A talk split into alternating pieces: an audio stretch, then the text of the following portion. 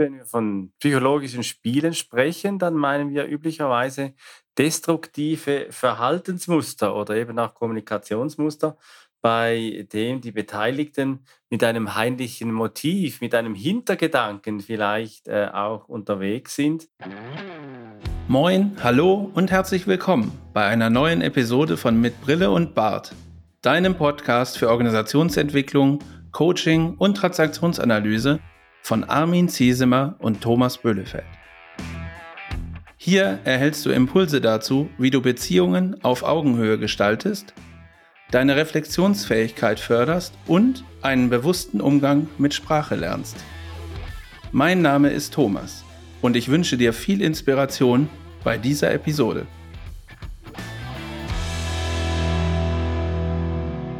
In der Transaktionsanalyse kennen wir die psychologischen Spiele und die kommen auch, wie so vieles aus der Transaktionsanalyse, aus dem psychiatrischen, aus dem therapeutischen Umfeld. Und die Frage ist dann immer wieder mal in Organisationen oder eben auch in Unternehmen, lässt sich die Spieltheorie der Transaktionsanalyse klassischerweise, lässt die sich auf Organisationen übertragen? Und dieser Frage und ein paar anderen mehr wollen heute Thomas und ich in der 80. Folge von Mit Brille und Bart nachgehen. Hallo Thomas. Hallo Armin und hallo an dich da draußen am Empfangsgerät. Schön, dass wir uns wieder zusammengefunden haben hier in unserem Podcast. Ja, das unendliche Spiel des Lebens, das ist äh, unser Titel heute. Da bin ich mal äh, gespannt, wo uns die äh, Gesprächsführung so hinbringt. Ähm, ich kenne das Spiel des Lebens tatsächlich noch als Gesellschaftsspiel. Das haben wir damals in der Familie häufig gespielt. Da musste man mit so einem äh, Rad in der Mitte drehen und konnte dann irgendwelche Felder weiterziehen und dann äh, war man plötzlich verheiratet und kriegte Geld oder man musste irgendwo für Geld bezahlen. Das war so ein Spiel. Da war ein klares Ende, da waren klare Regeln und die Mitspieler waren auch bekannt.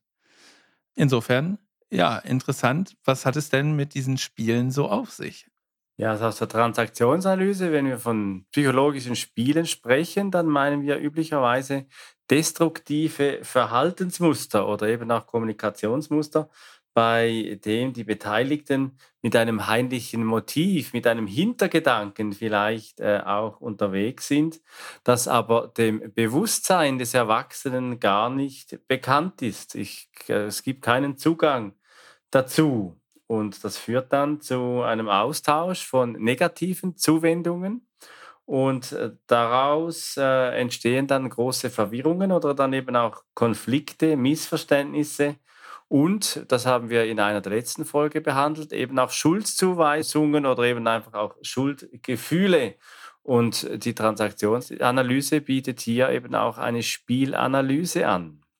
Die Spielanalyse kann man halt ganz einfach irgendwie sich vorstellen als eine Abfolge von Fragen, mit denen man sozusagen herausfinden kann, ob man in einem Spiel irgendwie involviert ist, unwissentlich oder nicht. Denn der wesentliche Punkt ist ja, und Armin, du hast gesagt, dass es unbewusst geschieht. Also es ist nicht damit gemeint, wie man das häufig so in Organisationen oder im privaten Umfeld haben, wo man irgendwie so das Gefühl hat, da spielt jemand Spielchen mit mir und, und versucht mich irgendwie zu manipulieren. Das ist nicht der Punkt, sondern es geht um unbewusste Sachen. Und in so einer Spielanalyse würde man sich, äh, würden halt Fragen gestellt und beantwortet. Was geschieht da eigentlich immer wieder mit mir?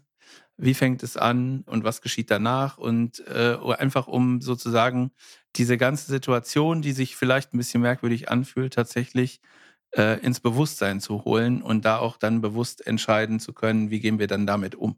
Ja, und das gibt es ja schon auch, meine ich, in Organisationen, wo man sich dann fragt, ja, wie geschieht denn mir da schon wieder? Also gerade jetzt beispielsweise in äh, Teams mit toxischen Kulturen, die eine sehr hohe Fluktuation haben, wo immer wieder dieselbe Position wieder nachbesetzt werden muss. Äh, da kann man schon mal auch noch Frage stellen, ja, gibt es denn da irgendwelche Spiele in Organisationen? Du hast, äh, und, und, heute fragen wir uns ja, ja gut, wie lässt denn sich das auf Organisationen übertragen? Weil in Organisationen man sich ja üblicherweise weniger Zeit nimmt, um sich zu reflektieren, wie man sich denn nach einem Spiel dann vielleicht auch fühlt. Und üblicherweise gehen wir ja auch davon aus, ein Spiel, wie du es gesagt hast, eben Spiel des Lebens, das beginnt mit der Geburt und endet mit dem Tod oder wie ein Fußballspiel, wo man sagt, ja, das dauert 90 Minuten, zweimal 45, die Regeln sind bekannt, die Spieler sind bekannt, Thomas, wie du das schon beim Spiel des Lebens beschrieben hast. Und wir sprechen heute ja vom unendlichen Spiel. Ja, das unendliche Spiel, wo kommt das her? Also das kommt ganz ursprünglich mal von einem Menschen namens J.P. Cars. Der hat bis 2020 gelebt, äh, ist 1932 zur Welt gekommen und ist Amerikaner gewesen und hat äh, die Gegenüberstellung ins Leben gerufen. Es gibt endliche Spiele und es gibt das unendliche Spiel. So. Und was hat es damit auf sich? Endliche Spiele, das hatten wir schon gesagt, das ist irgendwie das sind instrumentelle Aktivitäten. Also es kann Sport sein, du hast gesagt Fußball, zweimal 45 Minuten. Das kann Politik sein, das kann, können aber auch Kriege sein, das ist ja gerade ein ganz aktuelles Beispiel, bei denen Teilnehmer Regeln befolgen oder bestimmte Verhaltensweisen befolgen. Und ähm, die Grenzen sind klar, Gewinner und Verlierer wird es nachher äh, geben. Und das ist sozusagen das, was wir unter einem endlichen Spiel verstehen. Und äh, unendlich wird es dann, wenn es eigentlich gar nicht klar ist, wann passiert was. Das äh, geht nur darum, immer weiter zu spielen. Also das Spiel darf nicht beendet werden. Und das ist im Prinzip so das Leben an sich, wie er das beschreibt. Kultur spielt da eine Rolle. Es kommt immer wieder neue Spiele. Also wir wissen ja nicht, wer uns in unserem Leben so alles begegnet und was so alles passiert. Wir wissen auch nicht genau, wann es endet. Also du hast gesagt, es dauert bis zum Tod. Ja, aber wann genau ist zu Ende, weiß halt irgendwie äh, niemand und ähm, das macht es zu einem unendlichen Spiel. Ja, das Leben dauert ja eben nicht einfach nur 85 Jahre, sondern eben eine unbestimmte Zeit. Ich glaube, es war Sokrates, der mal gesagt hat, nichts ist so gewiss wie die Stunde des Todes und nichts so ungewiss wie seine Zeit, wie sein Moment. Und was man aber weiß, ist, dass in der Transaktionsanalyse eine Spielformel besteht. Und die beginnt mit einem Köder. Da wirft irgendjemand etwas hin, worauf ich spielanfällig bin. Ich habe da einen wunden Punkt. ist so wie die äh, Bananenschale auf der Straße. Wenn ich da drauf trete, rutsche ich aus. Und äh, dann folgen daraus so Reaktionen, die oftmals äh, verwirrend sind. Da gibt es Verwirrung, da gibt es Irritationen. Und dann gibt es so einen, einen Wechsel wo am Ende dann eben das Thema steht, da gibt es einen Spielgewinn, eine Skriptbestätigung. Ich kann mir wieder einmal sagen, genau so funktioniert das Leben. Und das ist dann gemäß der Spielformel eben das Ende dieses Spiels, wie es beschrieben werden kann in der Analyse, wie du die Fragen, wie man sich selbst einmal stellen kann. Bin ich jetzt da spielbereit? Bin ich jetzt in einem Spiel drin? Wo man das auch für sich bewusster machen kann.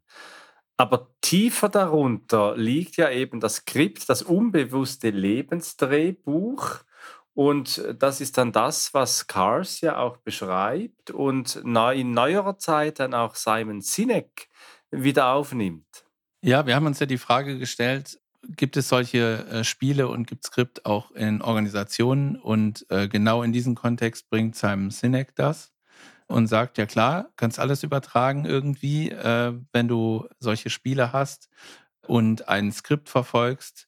Ähm, dann gibt es da unterschiedliche Auswirkungen, die das auch auf Führung zum Beispiel haben kann. Und er spricht zum Beispiel in seinem Buch Das unendliche Spiel, äh, heißt auch so das Buch, spricht er auch von dem unendlichen Mindset, was man äh, sozusagen haben muss, damit man in der Wirtschaft und in Unternehmen halt irgendwie den ständigen Herausforderungen gewachsen ist und auch so vom Mindset her äh, so ähnlich wie das unendliche Spiel, das eben gespielt wird, um äh, weiter la laufen zu können, also dass das Spiel auch weitergeht. Und so ähnlich soll das dann mit dem Unternehmen ja auch sein. Also ein Unternehmen, was ewig fortdauern soll, braucht halt dieses unendliche Mindset oder die Führung darin braucht auch äh, Akteure mit un unendlichem Mindset, um dieses Unternehmen halt fortlaufend am Leben zu halten. Ja, ist doch interessant, äh, dass äh, Sinek das auf die Führung oder eben Leadership überträgt, weil ursprünglich war Kars war ja eine, ein Professor für Religion und hat das aus dem grundsätzlichen, aus dem grundsätzlichen Thema der, der, der Lebens- oder der Weltbetrachtung auch angeschaut und hat gesagt, gut, da gibt es eben diese endlosen Spiele und ich glaube, das ist auch das, was Eric Byrne mit der Beschreibung der Spielformel gemeint hat, wenn er sagt, gut, die, die beginnen ja dann immer wieder mal von vorne, ich beiße immer wieder an denselben Köder an und äh, ich habe ja auch immer wieder dieselben wunden Punkte. Ich glaube, die Psychoanalyse spricht dann hier äh, eher vom Wiederholungszwang, wo ich immer wieder in dieselbe Falle tappe und eben nicht damit zurechtkomme, wenn das wieder passiert und das eigentlich als Lebensaufgabe habe, damit einen Umgang zu finden. Einer, der auch äh, sich mit diesem Thema des Lebensspiels beschäftigt hat, war der äh, Alan Watts.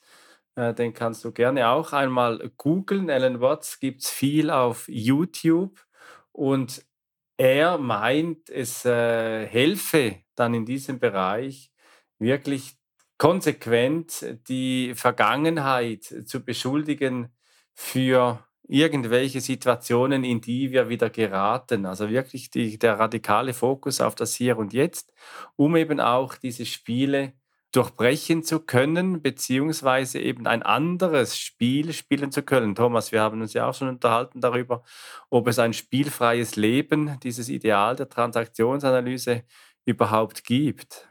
Ja, da waren wir uns eigentlich einig. Ich sage deswegen eigentlich, weil ich ja so gerne in diesen idealtypischen Welten auch unterwegs bin und sage, zumindest das Ziel sollte es sein, äh, spielfrei zu sein. Aber äh, in der Realität ist das natürlich irgendwie so einfach nicht möglich.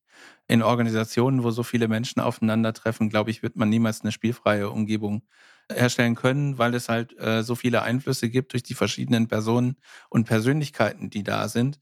Trotzdem bin ich der Meinung, dass der Weg natürlich dazu hingehen muss oder zumindest in die Richtung gehen muss, möglichst wenig Spiel in der Organisation zu haben, sondern offen und, und ehrlich miteinander umzugehen und nicht irgendwelche Handlungen immer wieder äh, stattfinden zu lassen, auch unterbewusst. Äh, und da kann es halt helfen. Also wir hatten eben die Fragen gehabt, die so eine Spielanalyse äh, unterstützen. Und dann gibt es natürlich auch genau solche äh, Fragen, die man stellen kann, um festzustellen, bin ich gerade in so einer Spielsituation und wie kann ich das eigentlich vermeiden? Wie kann ich diese Situation frühzeitig erkennen? Manchmal gibt es ja auch körperliche Hinweise auf irgendwie Unbehagen oder so weiter. Und das merke ich halt, die Situation ist gerade nicht so gut. Und wo kommt das eigentlich immer her? Womit fängt das an? Was ist sozusagen der Trigger für diese Spielsituation? Und wenn ich den Trigger kenne und die Einstiegsaktivität kenne, die zu so einem Spiel, führen, dann kann ich ja versuchen, das zu vermeiden. So, das äh, heißt, ich werde mir bewusst darüber, wie so ein Spiel zustande kommt. Und wenn mir das bewusst ist, dann kann ich es im Zweifel auch verhindern oder zumindest frühzeitig beenden, um mich nicht dauerhaft in so einer Spielsituation verhaftet zu bleiben. Ja, da beißt sich ja die Katze ein bisschen in den Schwanz. Wenn Alan Watts sagt, wir sind immer in einem Spiel, wenn äh, Cars sagt, wir sind immer in einem Spiel und äh, Simon Sinek sich jetzt auch anschließt und sagt, äh, wir sind immer in einem Spiel, dann kommen wir ja da gar nicht raus. Und die Transaktionsanalyse, die fragt ja dann auch bei der Spielvermeidungsfrage, wie kann ich mittendrin aussteigen? Ich würde heute sagen, äh, eher, wie kann ich die Spielweise verändern? Wie kann ich äh, das Spiel verändern, dass es eben gerade in Organisationen eben nicht ein destruktives, sondern ein konstruktives, gelingendes Spiel wird oder dann mich auch frage, was, was sind denn meine Wünsche? Warum, warum handle ich so destruktiv, wie ich jetzt handle und welches Bedürfnis äh, was steht da dahinter, dass ich mir klar werde, was ich mir eigentlich wünsche, damit das in Erfüllung geht, was ich brauche, ohne eben äh, destruktiv mich verhalten zu müssen oder eben auch neue Wege zu finden, das zu erhalten, was ich mir wünsche. Aber das ist zugegebenermaßen nicht immer ganz einfach. Wir sind eben doch manchmal auch gefangen in uns selbst und haben das Gefühl, dass wir nicht so Herr von uns selber sind. Ja, also ich gehe da absolut mit, ne, dass wir ähm, eigentlich immer irgendwie in Spielsituationen sind. Man muss sich einfach so vor Augen halten, es ist ja nicht das eine Spiel. Natürlich gibt es das eine Leben und das eine unendliche Spiel, wenn man so will, in dem wir drin stecken. Aber Spielsituationen sind wir ja ständig ausgesetzt im Privatleben, in der Öffentlichkeit. Oder halt im beruflichen Kontext. Und dann geht es halt darum, bestimmte Spiele, die halt äh, irgendwie ins Bewusstsein rücken, tatsächlich zu beenden und vielleicht mit anderen Situationen, wo wir zwar ein komisches Gefühl haben oder uns gerade irgendwie etwas komisch vorkommt, was da gerade passiert, dass wir einen guten Umgang damit bekommen. Also dass wir, äh, weiß ich nicht, gelassener sind in der Situation und nicht sofort irgendwie drauf äh, anspringen. Ich glaube, das ist eine, eine Möglichkeit, wie man dann sagen kann, okay, wir lernen mit Spielen umzugehen oder wir lernen besser mit Spielen umzugehen, die wir nicht beenden können oder irgendwie so in die Richtung würde ich das, glaube ich, formulieren. Ja, in der Struktur der Zeit, ein anderes transaktionsanalytisches Modell, da ist ja das Spiel eine Form, wie wir Zeit verbringen können. Und da stellt sich dann immer die Frage, ja, braucht es dann die Spiele, weil sie dienen ja auch immer wieder mal dazu, Intimität zu vermeiden, tiefer miteinander in Beziehung zu kommen oder eben auch äh, sich selber zu rechtfertigen oder was ich immer wieder mal auch meine, gerade in Bezug zu Organisationen, dass man aus einem sauberen Arbeitsvertrag dann auch fällt, dass man äh, das Spiel braucht, weil man eben nicht äh, weiß, wie man miteinander sinnstiftende, gelingende Arbeitsbeziehungen gestalten kann. Und äh, da gehe ich ja schon auch davon aus, dass alles eigentlich eine interaktive, eben eine transaktionale Erfahrung ist und wir die Spiele auch brauchen, um persönlich weiterzukommen, eben dieses unendliche Spiel fortzusetzen, damit wir im Lernen bleiben, damit wir uns gemeinsam auch weiterentwickeln.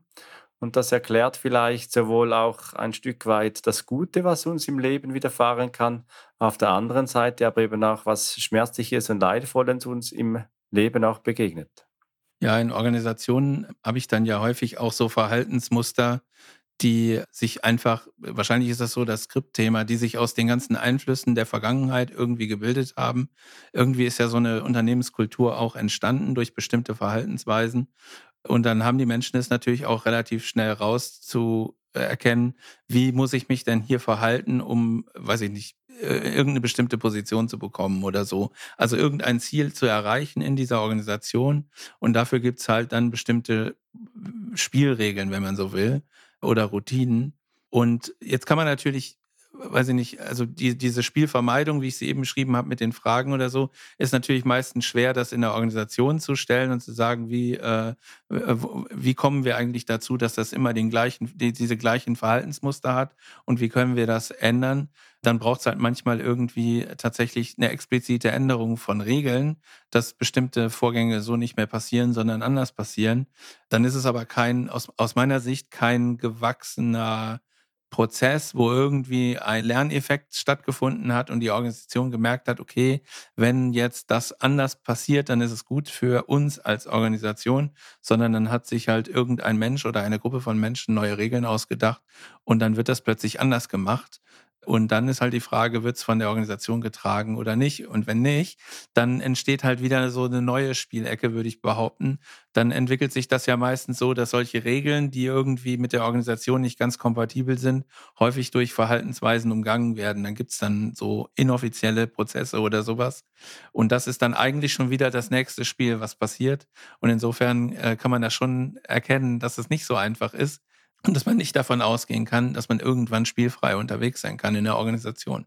Ja, spannend, was du sagst, Thomas. Man kann nicht spielfrei unterwegs sein und ja, das glaube ich eben auch. Und man kann lediglich äh, miteinander bestimmen oder lernen, lernen, äh, wie man eben gelingende Spiele miteinander spielt, wie man positive Spiele miteinander spielt und ich meine durchaus, gerade in Früherkennungssystemen, die äh, aufgebaut werden könnten, was aber äh, vielfach äh, vernachlässigt wird oder äh, wo man sich dann äh, nicht so darauf fokussiert, vielleicht sind sie installiert, wo man doch auch organisational Möglichkeiten hat, diese Frage, wie kann ich diese Situation frühzeitig erkennen, dass man das in Steuerungssysteme integrieren kann da bin da glaube ich schon, dass das möglich ist, in Organisationen diese Fragen zu stellen.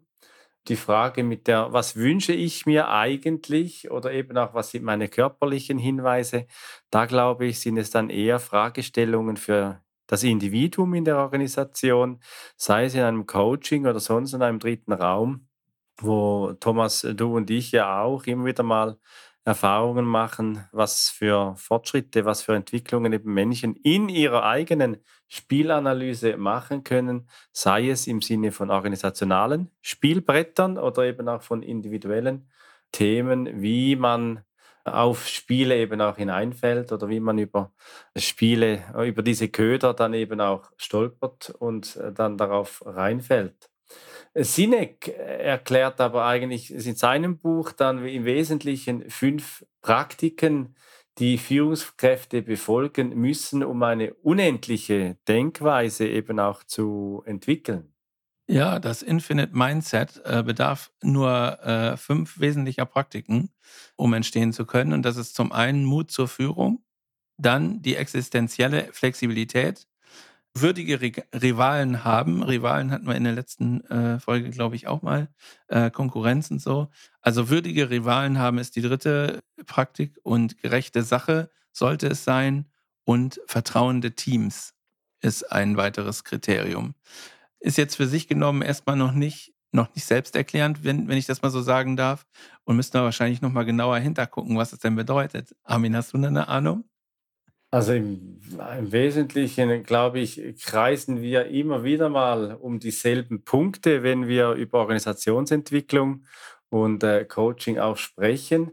Es geht darum, ein gelingendes Miteinander zu gestalten können. Und im Bereich der Mut zur Führung, glaube ich, äh, geht es stark darum, eben auch wirklich wieder Führungsverantwortung zu übernehmen. Wir haben ja in der Folge 40 uns darüber ausgetauscht, über die Krux der Selbstwirksamkeit, ob das eben nicht eine Überforderung ist, äh, immer auf sich selbst zurückgeworfen zu sein. Und das führt ja dann oftmals eben auch bei Führungskräften zu einer Lähmung in, in, in der Führung und zum Entscheiden. Also da glaube ich, Mut zur Führung hat sehr stark damit zu tun. Und ich glaube, das Thema der existenziellen Flexibilität ist ein ganz schwieriges. Wenn wir auf den Skriptbegriff der Transaktionsanalyse kommen, das äh, unbewusste Lebensdrehbuch, dann sind wir ja an, äh, an den einen oder anderen Punkten eben auch wirklich eingeschränkt, sind, können nicht so flexibel, vielleicht auch wie wir uns manchmal wünschen. Und genau an diesen Punkten, an den existenziellen Punkten eben auch neu dazuzulernen und neue Strategien auch zu finden, mit denen wir uns vielleicht auch mal etwas austricksen können, um neue Verhaltensmuster anzueignen. Das glaube ich, das ist eine tiefe Frage der, Existenzien, der Existenz. Hier immer wieder mal auch äh, einen Geist, wie Carol Dweck sagt, äh, dieses Growth Mindset, dieses echte Growth Mindset eben auch zu haben. Würdige Rivalen, ich glaube, das, das sieht man schon bei, bei Kindern, wenn die spielen, dass es da bessere Spielverläufe gibt oder eben streitbare Spielverläufe, die mehr Konflikt haben. Wer gewinnt, wer verliert, wie, wie kann man umgehen mit Gewinnen, wie kann man umgehen mit Verlieren. Und hier, glaube ich, mit den würdigen Rivalen ist ein Ausdruck, dass man eben gute, faire, würdige Spiele miteinander auch spielen kann. Dann haben wir noch gerechte Sache und vertrauende Teams. Thomas, was meinst du dazu? Ja, also die gerechte Sache weiß ich jetzt nicht so genau, wie ich es beschreiben soll. Also ich finde, es wird ja vielleicht noch ein bisschen klarer, wenn man das mal in Kontext mit anderen, also es geht ja hier um Führung, wenn man mal auf, auf andere Führungsstile oder so guckt. Und ich sag mal so in so einem endlichen äh, Spiel, wo halt irgendwie der äh, weiß ich nicht, de, die Dauer auch überschaubar ist und wo die Spieler auch klar sind und so weiter. Da geht es den geht's Führungskräften ja ganz häufig darum, irgendwie auf kurze Distanz irgendwie das Spiel äh, für sich zu entscheiden und als Gewinner vom Platz zu gehen. So, und das, das hat sich natürlich so ein bisschen gewandelt, indem man sagt, okay, wir wollen jetzt nicht mehr unbedingt die kurzfristigen Erfolge haben, sondern wir gehen mal Richtung Strategie und gucken mal auf die lange Sicht, wie, wie da sozusagen, wer da als Gewinner oder Gewinnerin vom Platz gehen kann. Und wenn man eine gerechte Sache hat, so, dann ist es natürlich nochmal wieder, dann geht es gar nicht, im Zweifel gar nicht um Gewinnen und Verlieren, sondern es geht darum, wie können wir äh, gemeinsam irgendwie Zukunft gestalten und wie kann mein Unternehmen oder ich als Führungskraft im Unternehmen da eine gute Rolle äh, beispielen. Und das wäre für mich so das, was äh, da eine, eine Rolle spielt. So, so würde ich das übersetzen. Ja, wo wir sicher nicht darum kommen, egal bei welchen Spielen, seien es die unendlichen oder die endlichen, ist ja so irgendwie die Frage, wie gehen wir mit Regeln um? Und da haben wir auf der einen Seite so die deskriptiven Regeln, die Naturgesetze, die einfach so sind, wie sie sind. Und wir haben so präskriptive Regeln.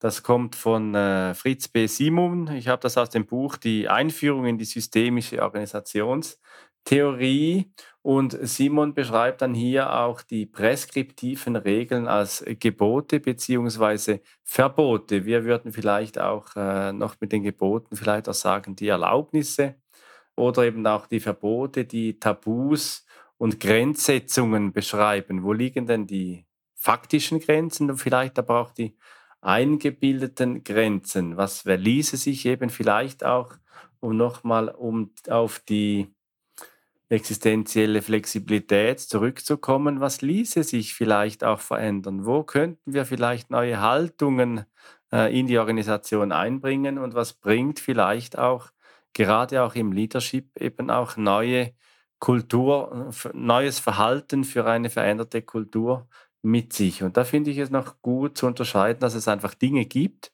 die so sind, wie sie sind, die wir auch, wo wir auch nicht daran rütteln können und andere Dinge, die wir verändern können? Das ist ein super Thema, weil ich da äh, ganz häufig irgendwie drauf stoße, dass es in der Organisation irgendwie Regeln gibt oder bestimmte äh, Grenzen gibt, die so als Naturgesetze hingenommen werden. Und dann sagen, das ist halt so. Und wir können da nichts ändern und da lässt sich auch nichts dran bewegen und da brauchen wir gar nicht anzufangen zu diskutieren. Da sind wir schon ein paar Mal sozusagen vor die Wand gelaufen. Das kommt dann auch immer so als, als Redewendung dazu.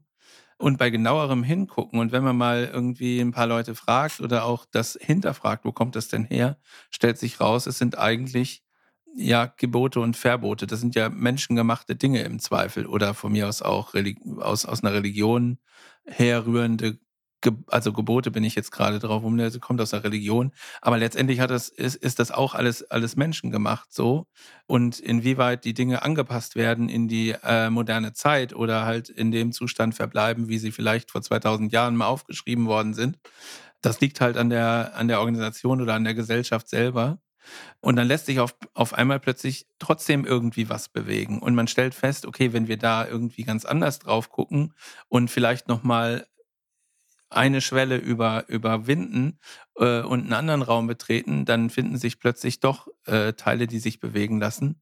Und das hilft. Also das, das ist dann, und, und um diese Gebote und Verbote, die es da gegeben hat und wo man da gedacht hat, das ist vielleicht ein Naturgesetz und das lässt sich nicht verändern, da ranken sich ja auch ganz viele äh, Spiele und, und Spielsituationen, weil es natürlich auch, sag ich mal, bewusst und unbewusst Kräfte gibt, die äh, daran mitarbeiten, dass dieser Zustand möglichst unverändert bleibt. Also es sollen Naturgesetze bleiben, an denen nicht gerüttelt wird. Und das ist halt die Schwierigkeit, die in vielen Organisationen zu überwinden ist. Und da geht es halt darum zu erkennen, sind das hier Spiele, sind das Umgebungen, in denen gespielt wird und wie kann ich die überwinden? Das ist eine riesen Herausforderung. Ja, gespielt wird ja immer und oftmals in Organisationen werden ja die ganz ernsthaften, die ganz wichtigen Spiele gespielt und das Spielerische, das, das Freie, das äh, Experimentelle, das äh, muss ja dann oftmals gerade in äh, harschen Marktsituationen, in Wettbewerbsspielen müssen ja dann vielleicht diese leichteren, äh, diese positiveren Spiele eher in den Hintergrund rücken zu lassen, zu lassen dieser ernsthaften, dieser wirklich, wirklich erwachsenen Spiele, wie man schon fast in, in kriegerische Metaphern danach kommen kann, was äh, ja, Wettbewerb dann auch bedeuten kann. Und dann ist da immer wieder mal die Frage, ja, und wenn ich da Zweifel habe und ich treffe immer wieder Menschen in Coachings, aber auch wenn ich äh, behind the fence mit Menschen in Organisationsentwicklungsprojekten spreche, die haben dann ihre Zweifel, die haben dann auch ganz bewusst, wo sie sagen, das darf ich nicht ansprechen, das ist tabu und äh, sich dann eben auch nicht trauen. Und Äh, ich meine, dass es sehr entlastend auch sein kann, das Leben etwas spielerischer auch äh, zu betrachten und etwas leichter auch damit umzugehen, vielleicht auch mit etwas mehr Humor. Den Humor auch wieder einmal zu trainieren, gerade in einer Zeit, in der ich äh, sehr viel Ernsthaftes auch erlebe. Und Alan Watts, äh, der hat, finde ich, noch etwas ganz Schönes gesagt zu diesem Thema. Was ist denn eigentlich eben das unendliche Spiel? Und das, glaube ich, das hat eine große Kraft er hat gesagt, whoever you are, whatever you are and wherever you are, you're in the middle. That's the game. Sich selbst in der Mitte zu fühlen, sich selbst auch ernst zu nehmen und äh, gerade dazustehen, Verantwortung zu übernehmen. Thomas, wir haben es besprochen mit den fünf äh, Punkten, die Sinek in der Übertragung in seinem Buch nimmt das Thema eben Mut zur Führung, die existenzielle Flexibilität zu über, übernehmen, auch selbst würdiger Rivale zu sein, nicht nur zu haben und auch zu wissen, was ist denn meine gerechte Sache und was kann ich aus der Führung dazu beitragen, dass wir vertrauende Teams schaffen. Ich glaube, das fasst das gut zusammen, wie sich Spiele, die Spieltheorie, unter der Betrachtung der Finite and Infinite Games von Cars und Sinek und anderen eben auch in Organisationen übertragen lassen. Ja, also ich äh, hatte jetzt gerade noch den Gedanken, wir haben ja davon gesprochen, dass das unendliche Spiel letztendlich nur äh, eins ist. Ich glaube, davon spricht ja auch Cars dann äh, in seinen Ausführungen, dass es nur ein einziges unendliches Spiel gibt und das ist dann das Leben. Damit kann ich mich anfreunden, wo ich äh, tatsächlich irgendwie gedanklich Schwierigkeiten habe, mir vorzustellen, äh, dass es sowas wie das unendliche Unternehmen gibt oder äh, die ewige Stadt. Ne? Das ist so ein, so, ein, so ein Begriff, okay, der ist jetzt festgelegt. Damit äh, ist Rom gemeint und die gibt es ja nun mal auch schon ein paar Tage. Aber dieses ewige Unternehmen und es braucht irgendwie ein Mindset, um irgendwie das äh, ständig weiter bestehen zu lassen, das passt bei mir im Kopf noch nicht zusammen. Ich weiß nicht, wie es dir damit geht. Das würde ja bedeuten, dass ich auch nicht sozusagen immer, immer den gleichen Unternehmenszweck verfolge. Also es gibt irgendwie ein Unternehmen und das baut Fahrräder oder so, keine Ahnung.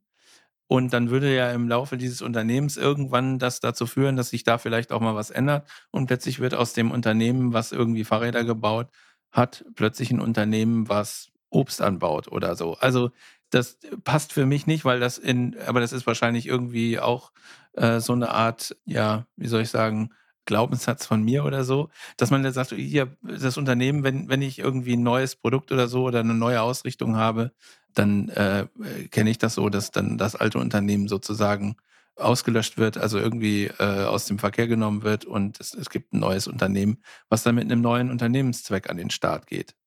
Äh, deswegen kann ich mich damit noch nicht so ganz anfreunden, was Simon Sinek da sagt. Aber ich sage von der grundsätzlichen Denkweise her, es braucht neue Führung und es braucht so ein, so ein Mindset, da auch bestimmte Dinge zu tun und zu unterstützen äh, und äh, Mut zur Führung zu haben. Da bin ich schon dabei. Wir haben ja in der Folge 2 ganz am Anfang, Thomas, haben wir ja, oder lieber Augustin, oder die schöpferische Zerstörung, haben wir ja äh, uns noch unterhalten auch zum Niedergang, zu eben zur Zerstörung, aus der wieder etwas Neues erwachsen kann.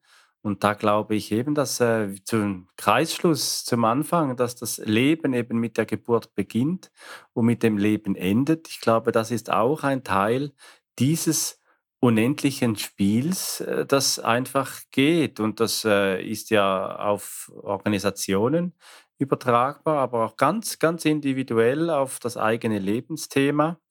Und äh, wenn du mit solchen Themen, sei es individuell oder in deiner Organisation, an solche Fragestellungen stößt, äh, wie gehen wir um eben mit dem beschränkten Spielen, mit den zeitlich begrenzten Spielen oder eben auch Fragen hast, äh, wie du mit den unendlichen Spielen umgehen kannst oder sollst, dann Wende dich an uns, äh, Thomas und ich. Wir sind käuflich, das sagen wir auch immer wieder mal und äh, freuen uns, mit dir auch äh, in Kontakt zu treten.